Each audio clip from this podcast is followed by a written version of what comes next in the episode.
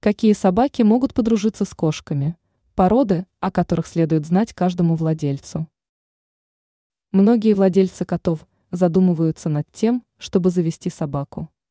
При выборе питомца важно учитывать не только его индивидуальные особенности, но и породу. Лабрадоры. Данная порода отличается дружелюбностью. Такие собаки считаются лучшими компаньонами и помощниками. Кроме этого, они хорошо относятся к людям и другим животным. Мопсы.